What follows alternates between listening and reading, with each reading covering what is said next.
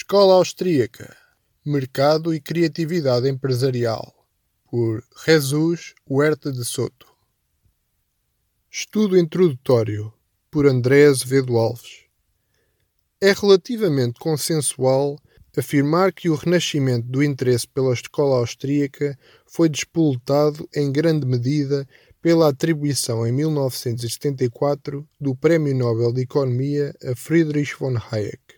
O facto de essa atribuição ter ocorrido, como Huerta de Soto oportunamente realça no capítulo 7 deste livro, num período em que o descrédito das teorias keynesianas começava a generalizar-se, levou a que, um pouco por todo o mundo, mas com particular incidência nos Estados Unidos da América, a especificidade da tradição austríaca fosse redescoberta por muitos economistas e outros estudiosos do campo das ciências sociais e jurídicas. Convirá, no entanto, ter em conta que a expressão escola austríaca serviu historicamente e continua ainda hoje a servir para designar realidades diferentes, mas não necessariamente incompatíveis. Um facto que, conjugado com a vivacidade do debate entre as várias correntes no interior da própria escola, tem vindo a dificultar a compreensão e o correto enquadramento dos seus importantes contributos teóricos por parte de muitos observadores externos. A presente obra de Jesus Huerta de Soto, um dos mais distintos representantes contemporâneos da escola austríaca, presta um inegável contributo para a compreensão e clarificação da problemática austríaca. Tal não obsta a que a publicação desta obra possa constituir também ocasião para podermos juntar o nosso contributo à reflexão sobre a gênese e a inesgotável riqueza implícita na tradição austríaca e, em particular, sobre as influências ibéricas e católicas que a mesma recebeu. Nascimento e evolução da escola austríaca. É geralmente aceite que o marco fundador da escola austríaca consistiu na publicação, em 1871, da obra Grundsätze der Volkswirtschaftslehre, de Karl Menger, cujos principais contributos teóricos são apresentados no capítulo 3 do presente livro. A divulgação das teorias de Menger foi, no entanto, feita essencialmente através das obras de Eugen von Bombawerk e de Friedrich von Wieser, e posteriormente através de discípulos destes últimos. Entre as figuras da geração seguinte que prosseguiram a tradição austríaca ou foram fortemente influenciadas por ela, contam-se economistas tão importantes como Ludwig von Mises, Josef Schumpeter, Friedrich Hayek Gottfried Aberler, Oskar Morgenstern, Fritz Machlup e mesmo, até certo ponto, Lionel Robbins.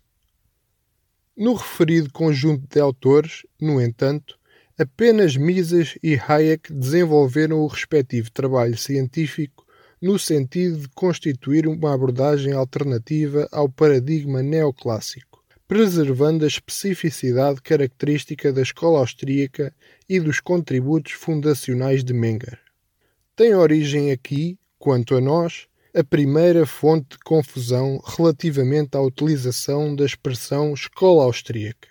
Vários dos autores formados na tradição austríaca acabaram, ao contrário do que fizeram Hayek e Mises, por se aproximar da escola neoclássica o que terá levado a que muitas das características essenciais e únicas da escola acabassem por ser gradualmente ignoradas ou menos consideradas. A este facto, a síntese neoclássica promovida por Marshall no início do século XX tendeu a apagar as diferenças entre os três autores, Menger, Jevons e Valha, que separadamente estiveram na base da revolução marginalista ao desenvolverem o conceito da utilidade marginal. Estas duas influências contribuíram para que, em muitos círculos, se propagasse a ideia de que a escola austríaca estava destinada a ser diluída na corrente neoclássica dominante, depois de assimiladas as suas contribuições mais relevantes. A abordagem austríaca que havia sido concebida por Menger de certa forma como um caminho intermédio entre a ortodoxia clássica inglesa e os excessos antiteóricos da escola histórica alemã, via-se assim empurrada para uma assimilação numa síntese neoclássica que, a concretizar-se, anularia muitas das suas mais importantes especificidades. Um terceiro fator que agravou esta situação foi a percepção nos anos 30 do século XX de que Mises e Hayek, os dois principais expoentes da abordagem austríaca autónoma e não assimilada, haviam perdido para os seus adversários teóricos o debate sobre a impossibilidade do cálculo económico numa sociedade socialista. Esta percepção levou a que as teorias de Hayek e Mises fossem simplesmente ignoradas ou, quando muito, consideradas como meras contribuições pontuais posteriormente incorporadas na abordagem neoclássica. O facto de o resultado do debate sobre o cálculo económico entre austríacos e socialistas ter, entretanto, sido reavaliado, uma reapreciação teórica para a qual certamente contribuíram as desastrosas experiências das economias planificadas, não impede que ainda hoje persista junto de muitos economistas a noção de que a expressão escola austríaca designa essencialmente uma corrente extinta nos anos 30 do século passado. Isto apesar do notável desenvolvimento que a escola austríaca conheceu nas décadas subsequentes, em particular nos Estados Unidos, através de autores como Israel Kirzner, Murray Rothbard, Ludwig Lachmann, Gerald O'Driscoll, Mario Rizzo, Roger Garrison e Walter Block. A especificidade da abordagem austríaca. Ao longo de todo o livro, Jesus Huerta de Soto dedica especial atenção às características diferenciadoras da escola austríaca, confrontando-as sempre que possível de forma sistemática com a abordagem neoclássica, quer na sua variante mais keynesiana, quer na variante mais monetarista. Ao fazê-lo, presta um importante serviço a todos os interessados em compreender a especificidade da escola austríaca no domínio da ciência económica e contribui certamente para um mais completo enquadramento dos seus contributos. Compreender as características distintivas da escola austríaca é tanto mais importante quanto a mesma se adequa bem a abordagens multidisciplinares que são hoje em dia particularmente relevantes. De facto, desde a sua fundação por Karl Menger, que a escola austríaca se caracteriza por dedicar um elevado grau de atenção ao estudo das instituições e das regras que as regulam. Esta preocupação central com a formação, funcionamento e evolução das instituições, que contrasta com algum alheamento de grande parte da abordagem económica neoclássica relativamente a estas questões, deriva do facto de a metodologia austríaca privilegiar o estudo dos processos e não a análise dos estados de equilíbrio e dos hipotéticos desvios que se verifiquem relativamente a eles. Ao centrar a sua atenção na análise dos processos, a escola austríaca atribui especial importância à compreensão dos fenómenos sociais resultantes da interação entre indivíduos rejeitando as concepções estritamente maximizadoras pela sua incapacidade de abordar de forma integrada a ação humana e as instituições que lhe estão associadas. Por outro lado, a metodologia essencialmente dedutiva da escola austríaca não visa excluir ou sequer diminuir a importância do estudo da história. Pelo contrário, na perspectiva austríaca, um dos mais importantes objetivos da teoria é fornecer as ferramentas intelectuais necessárias à compreensão da história e, consequentemente, do presente. Um objetivo que só pode ser concretizado se se procurar não confundir o lugar da história com o papel da teoria. A coerência lógica das teorias é, pois, condição necessária para um correto entendimento da história. A teoria deve fornecer uma conceptualização adequada à construção de uma narrativa histórica que articule consistentemente os factos. A tradição austríaca rejeita simultaneamente o historicismo, com as suas tentativas de fazer derivar a teoria da análise histórica, e a análise puramente formal que se procura desligar da história ou se limita a servir-se dela para tentar testar, através do recurso a métodos quantitativos, as previsões que estabelece. A escola austríaca contemporânea apresenta um programa de pesquisa plural e com múltiplas frentes de investigação, que incluem áreas tão importantes como o aprofundamento da teoria do capital e dos mecanismos de coordenação macroeconómica, o desenvolvimento de uma teoria da concorrência e da regulação assente no entendimento dos mercados como processos dinâmicos, a aplicação da concepção subjetivista à análise dos fenómenos monetários e dos mercados financeiros e a procura de uma teoria integrada do desenvolvimento económico. Simultaneamente, a escola austríaca fornece instrumentos teóricos particularmente adequados à análise económica do direito e das instituições. Análise essa em que pode, quanto a nós, ser utilizada com grande vantagem em conjunto com a teoria da escolha pública. Faça um tão promissor horizonte de pesquisa, esperamos que o atual livro possa contribuir para a divulgação entre nós da escola austríaca a qual, não obstante os notáveis esforços de autores como Orlando Vitorino, José Manuel Moreira, Pedro Arroja e João Carlos Espada, continua a ser, infelizmente, pouco conhecida em Portugal. A Escola de Salamanca e as raízes ibéricas e católicas do liberalismo. A reduzida divulgação da escola austríaca no nosso país é ainda mais lamentável se tivermos em conta que entre os mais importantes precursores dessa abordagem e do liberalismo económico em geral se encontram vários escolásticos católicos dos séculos XVI e XVII, pertencentes à chamada Escola de Salamanca, e que Portugal foi palco da atividade académica de alguns deles. Os teóricos da Escola de Salamanca, embora fossem em primeiro lugar teólogos e juristas, forneceram importantes contributos, ainda que de forma não sistemática, à ciência económica, sempre em ligação próxima com o estudo da ética. São de destacar os seus contributos para a formação de uma teoria subjetiva do valor, para um correto entendimento da natureza dos preços, salários e lucros,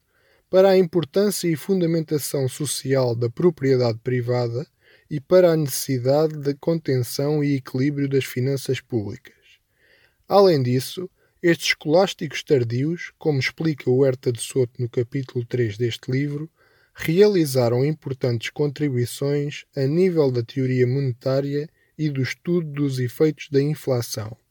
com destaque para a apresentação de um conceito de preferência temporal que antecipa o que viria a ser desenvolvido na teoria austríaca do capital.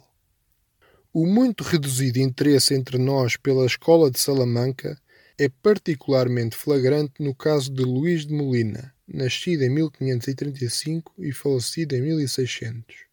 Uma das mais importantes figuras da escola, cuja formação e atividade académica foi desenvolvida quase exclusivamente em Portugal. De facto, apesar de ter nascido em Cuenca,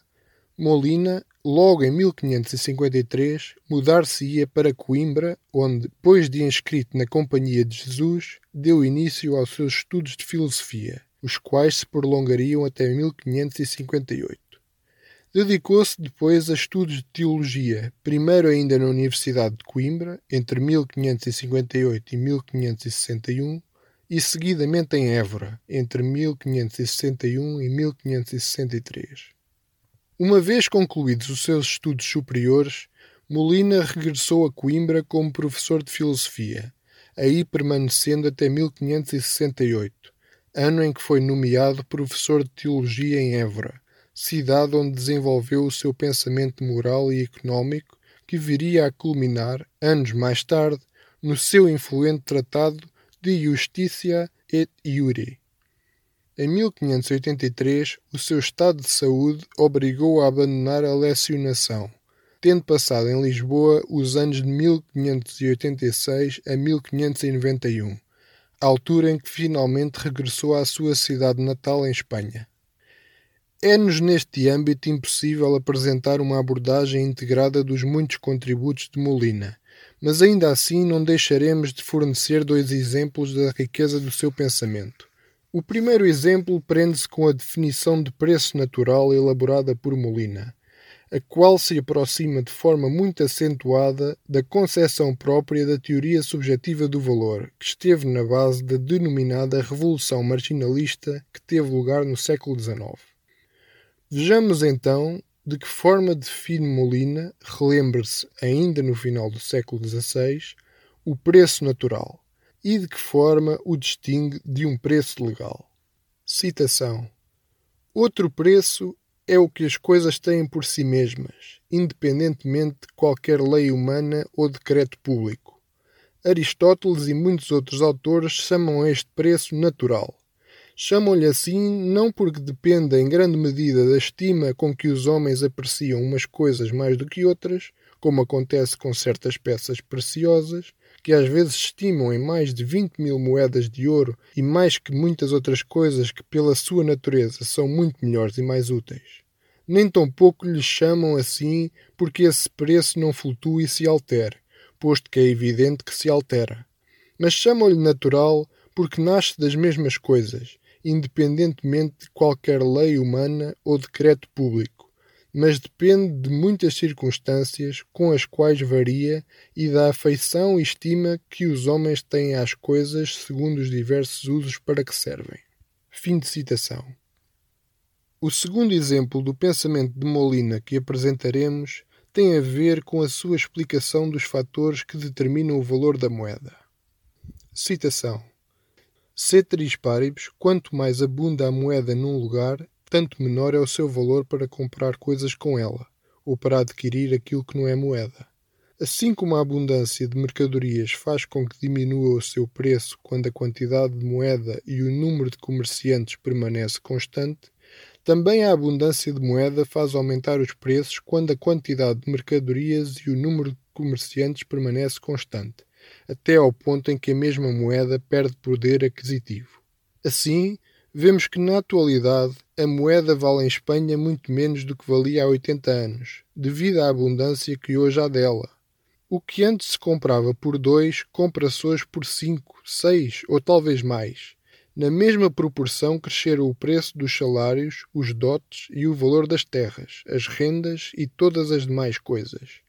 Por isso mesmo vemos que a moeda vale muito menos no Novo Mundo, sobretudo no Peru, do que em Espanha, devido à abundância que há dela. E onde a moeda é menos abundante que em Espanha, vale mais. Fim de citação. Como se pode constatar, Molina apresenta uma formulação que se aproxima bastante da teoria quantitativa da moeda, posteriormente desenvolvida na ciência económica. É nossa convicção que os dois exemplos apresentados servem para ilustrar, ainda que naturalmente de forma muito incompleta, a riqueza do pensamento de Molina no que toca às questões económicas e para evidenciar a necessidade de dedicar maior atenção à obra deste eminente escolástico. Pensamento social cristão e liberalismo. Esta significativa influência ibérica e católica nas origens do liberalismo económico assume especial relevância se tivermos em conta que muitos cristãos, ainda que reconhecendo as evidentes vantagens do sistema liberal a nível da produtividade e eficiência, continuam a aceitá-lo apenas de forma reticente e sob reserva.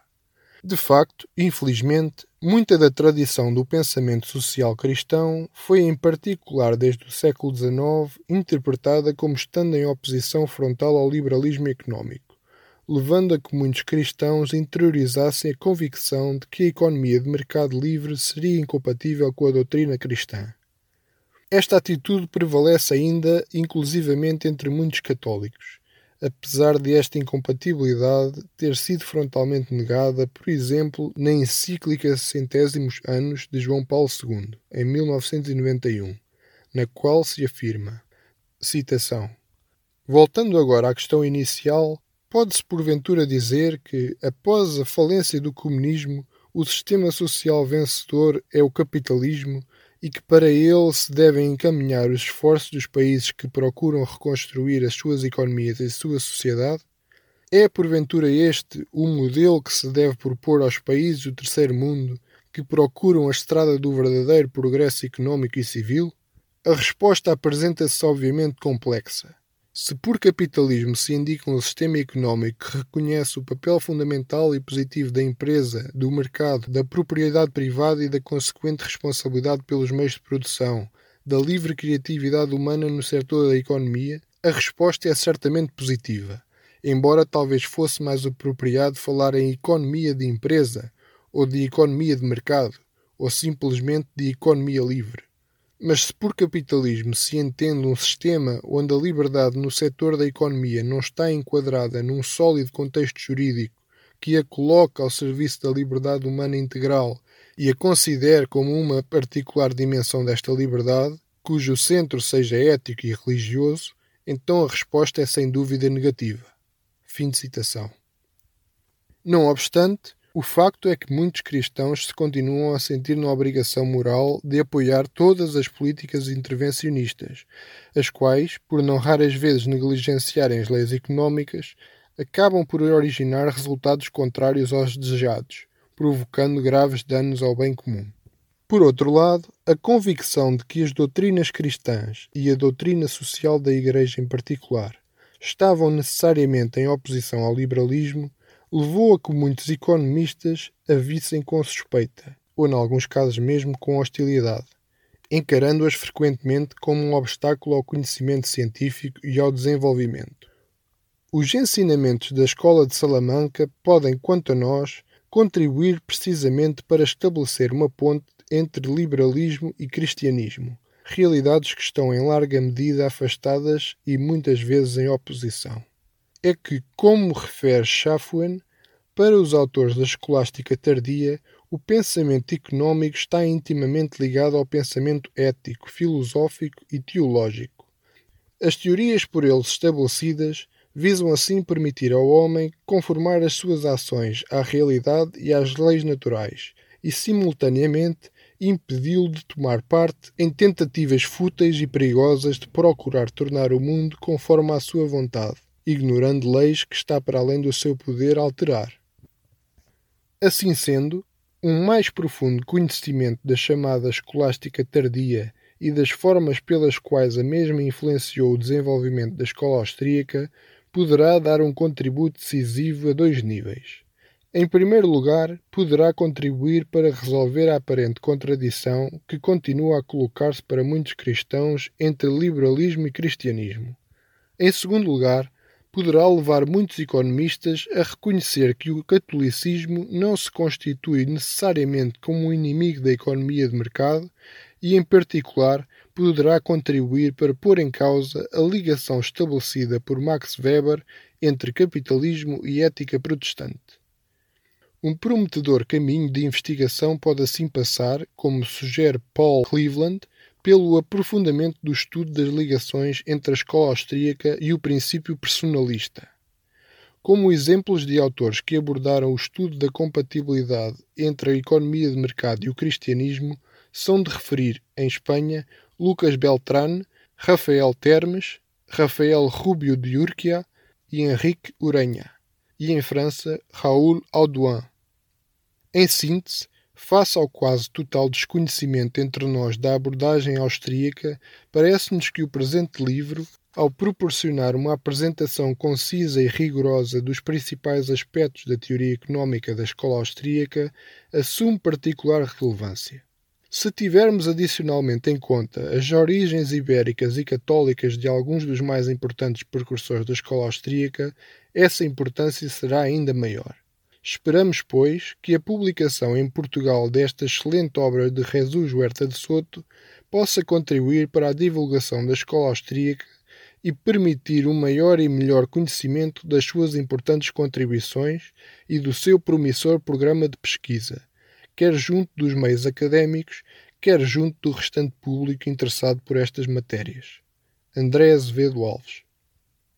Nota da gravação as notas de rodapé do presente texto podem ser encontradas em maisliberdade.pt.